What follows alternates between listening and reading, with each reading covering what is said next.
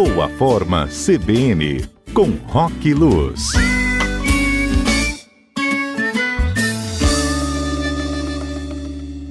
E aí, professor, é possível fazer queima ou ter uma queima de calorias também em períodos onde a atividade não está sendo feita? Tem como sim, mas aí tem um segredo antes, né? Ah. Porque, é claro, a gente consome caloria mesmo parado, né? Você está vivo, está respirando, tem caloria sendo queimada. Ah, sim, sim. mas tem, né? Caloria é uma medida que a gente usa para ver o quanto de energia que o seu corpo gasta para manter as funções dele naquele momento. Então, eu tenho um gasto calórico agora, estou sentado aqui, participando do programa, tenho um gasto calórico. Estou respirando, estou gastando calorias. E quando eu faço atividade, eu gasto mais calorias ainda. A grande sacada que tem se descoberto, já tem um bom tempo isso, e cada vez saem mais estudos mostrando qual é a melhor estratégia, enfim, daqui e dali, para você conseguir ter queima calórica mesmo após a sessão de treinamento. Esse é o bacana da história. Porque, por exemplo, muita gente ah, gosta de dar uma corridinha, vai na praia. Vai dar uma corrida, que a gente chama da corrida contínua, não é? Vai ali, correndo naquele mesmo ritmo, faz ali uma hora de corrida e tal, consome lá as suas 300 calorias, dependendo da intensidade que ela correu, algo em torno disso aí. Acontece que assim que a gente para uma corrida que, é, que a gente chama de uma corrida linear, né, de intensidade estável, o meu corpo tende a recuperar rapidamente ao estado dele de equilíbrio normal. Então é como se eu fosse assim, gastasse mais calorias durante a corrida e assim que eu termino, meu corpo vai voltando ao normal e eu volto ao meu gasto, que a gente chama de basal, metabólico basal. E aí, tem algumas atividades que a gente pode fazer, como o HIIT, que a gente costuma, volta e meia falar aqui, né, do, do treino intervalado intensivo. Eu tenho o Fartlek, que é uma técnica também de corrida que eu vario terrenos, intensidades e tal. E eu tenho o próprio treinamento com pesos mesmo na academia, né? Musculação, crossfit, é, ginástica localizada, qualquer um que trabalhe com pesos.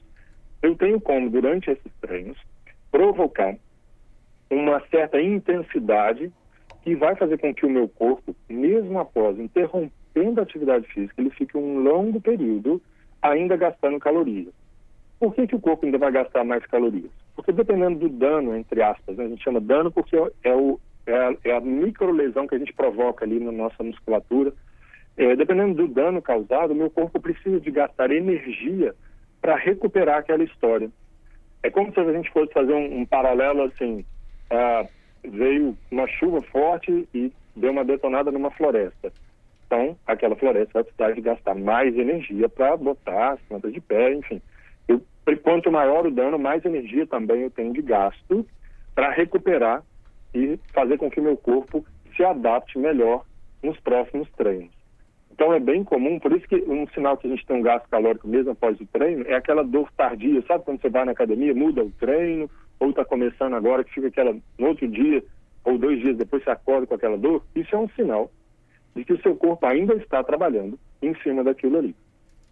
E os estudos mostram algo que, dependendo do treino que você faz, né, algo em torno de 6 a 15% do gasto calórico da atividade, você ainda consegue manter ele por um período depois. Então, é interessante, por exemplo, se você faz um treino intenso de 400 calorias, se a gente pegar a média de 10%, então você tem aí um gasto de umas 40 calorias fácil, fácil a mais por um período. E isso somando com todo o contexto da gente manter uma alimentação saudável, equilibrada, descansada, gera um resultado muito legal no final. Uhum. Então, um resumo da história, dica, trocando por miúdos, né? Toda essa a história da ciência que tem por detrás e trocando por miúdos. Procure alternar exercícios intensos com exercícios de uma intensidade menor ao longo dos dias. Se você gosta de correr e somente tem corrido, eu sugiro que faça a prática da musculação ou de um exercício de força, que além de dar não só estabilidade para você correr melhor, também vai gerar um gasto calórico basal maior ou seja, o seu forninho aí interno de queimar calorias fica um pouco mais alto de temperatura ao longo do dia. E isso vai te ajudar a chegar no peso desejado de uma forma muito mais rápida. Ótimo. Também tem aqui a, a Roberta falando com a gente, ela diz que às vezes a gente não lembra disso, né? Mas essa queima. Só que a gente tem que estimular sempre essa queima com os exercícios, né, professor? Para quando justamente chegar na, é, por exemplo, num fim de semana, num período aí, por exemplo, né, de impedimento, o corpo ele vai continuar demandando aquela atividade. Isso, isso, isso. Então, ele vai continuar trabalhando no estímulo. Uma dica que eu dou, poxa, choveu, nossa, que, que saco, não vai dar para ir na academia hoje?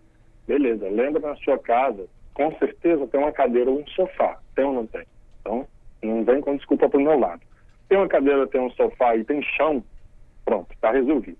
Você pode fazer abdominal, com a toalha no chão, faz abdominal, faz agachamento, abdominal, agachamento, faz alternado, isso, seis séries de 30 segundos, assim, o mais rápido que você conseguir, 30 segundos de abdômen, 30 segundos de agachamento e vai alternando entre os dois, seis séries. Isso pode parecer pouco, fala, poxa, Rock, mas seis séries, vai dar seis minutos só de exercício, vale a pena fazer isso? Vale, porque isso vai provocar um gasto calórico pós-estímulo muito positivo, vai fazer com que o seu corpo mantenha, aí a gente tem uma questão do, do metabolismo, né? mantenha aquela linha de metabolismo que é oscilante, né? Então, tem o treino, tem o descanso, tem o treino, tem o descanso. Se eu ficar, tem o treino, tem descanso, descanso, descanso, descanso, descanso, o meu corpo perde um pouco dessa habilidade de lidar com o estímulo, entendeu? E por outro lado, tem a questão psicológica, que a gente fala, né, do hábito mental. Se num dia que eu não posso fazer exercício fora, eu faço dentro, eu estou dizendo para o meu cérebro, ó, todo dia tem movimento. Uhum. Com chuva, sem chuva, estou mexendo. então, acho super legal a gente educar né, a nossa mente. E é o trabalho que eu mais tenho feito, né, ajudar as pessoas a educar a mente a favor do objetivo dela. então, não deu para ir?